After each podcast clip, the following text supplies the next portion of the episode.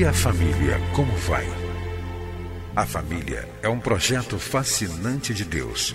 Nela encontramos apoio para que haja crescimento em todos os aspectos da vida. No entanto, para que esse projeto seja bem sucedido, é preciso seguir os padrões do idealizador da família.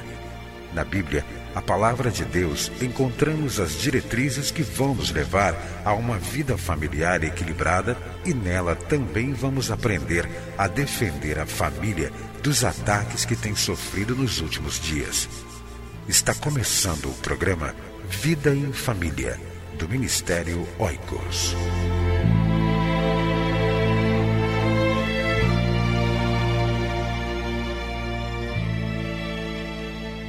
Você se sente chamado por Deus para trabalhar com casais e famílias na sua igreja?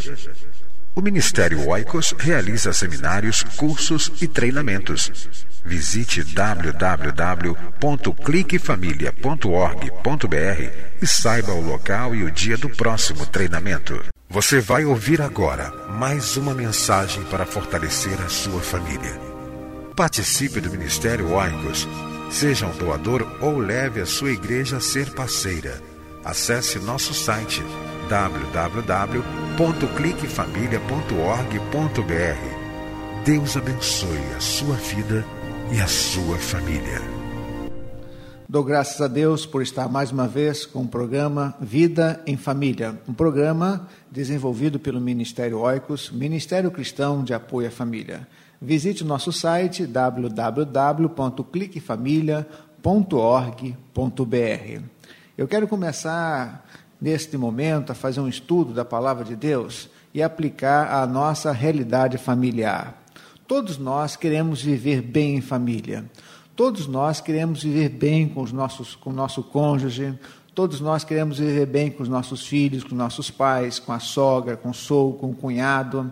E na palavra de Deus nós podemos encontrar preciosidades para o relacionamento familiar. Quando nós olhamos a palavra de Deus, de Gênesis até Apocalipse, nós podemos encontrar muitos e muitos princípios para que possamos viver bem na família. Eu quero me lembrar de um texto muito conhecido que se encontra lá em Lucas, capítulo 15, a partir do versículo de número 11. Todos nós conhecemos a parábola do filho perdido, do filho pródigo, contada por Jesus. Aqui nós encontramos um tipo de família. Um homem tinha dois filhos e Jesus não faz referência à mãe, à esposa desse homem. Muitas vezes nós pensamos que família só é família quando há na mesma casa o pai, a mãe e um filho. Esse é um tipo de família, é a chamada família nuclear. A família composta de pai, mãe e filho é a chamada família nuclear. E aqui nós, é, nós encontramos um outro tipo de família. Havia somente a presença do pai, a mãe estava ausente. Se a mãe estivesse presente, com certeza Jesus faria menção da sua presença. E que tipo de família é essa que nós encontramos aqui em Lucas capítulo 15, a partir do versículo 11?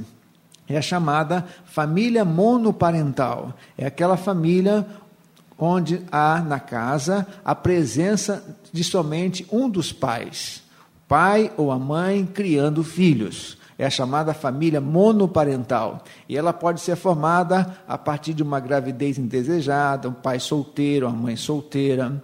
Pode ser formada também a partir do divórcio ou também da viuvez. Nós não sabemos detalhes da ausência dessa mulher.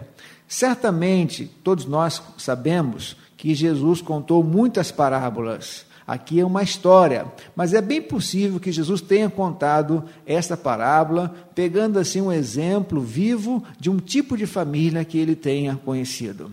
E aqui nesse texto nós encontramos lições maravilhosas para o nosso relacionamento familiar.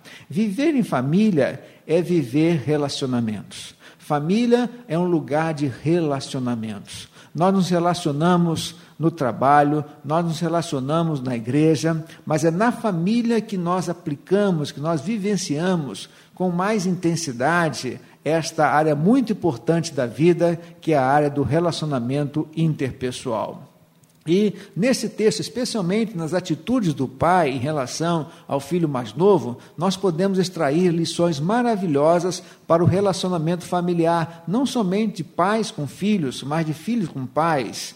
Não somente é, de marido para a esposa, mas esposa também para com o marido, é o relacionamento com o sogro, com a sogra, com o tio, com o cunhado, relacionamento também, por que não dizer, na igreja. E a primeira coisa que nós encontramos aqui, um exemplo, para nós aplicarmos em nossos relacionamentos familiares é a liberdade. Diz a palavra de Deus que aquele jovem chegou para o pai e disse: Pai, quero a minha parte da herança.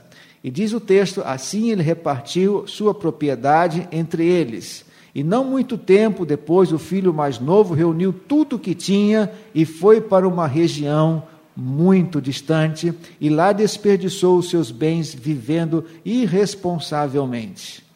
Com certeza, aquele pai sabia que a atitude que o filho estava tomando era uma atitude precipitada, uma atitude que poderia causar grandes males para ele.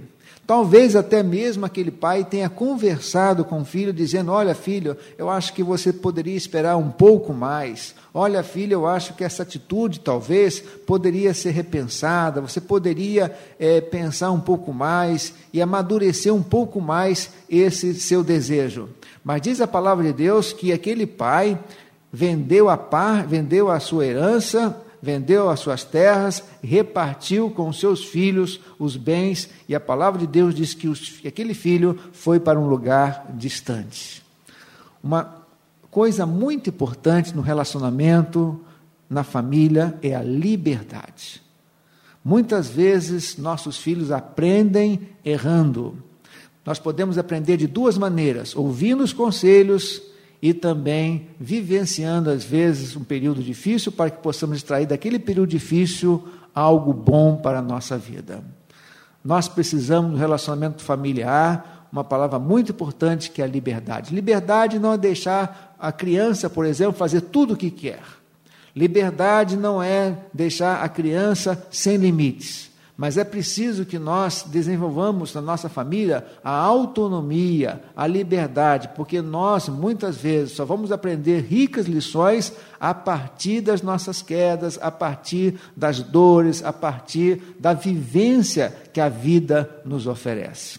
Então, que você possa vivenciar sabiamente o princípio da liberdade na sua família, seja em relação aos seus pais, seja em relação aos seus filhos, seja em relação à vida conjugal, ao relacionamento com a família ampliada, com a família extensa, e a liberdade é algo muito importante, porque quando a gente percebe no relacionamento de Deus com o homem, Deus deu liberdade, dá liberdade ao homem, é chamado livre-arbítrio. E muitas vezes nós aprendemos errando e nós aprendemos com essa liberdade que Deus nos dá e então podemos voltar para Deus e podemos crescer em nossa vida. Que Deus abençoe você e que você procure desenvolver no relacionamento familiar o princípio da liberdade, porque ela é muito importante para a saúde da família, para a saúde dos relacionamentos. Deus abençoe você e ajude você a viver melhor em família.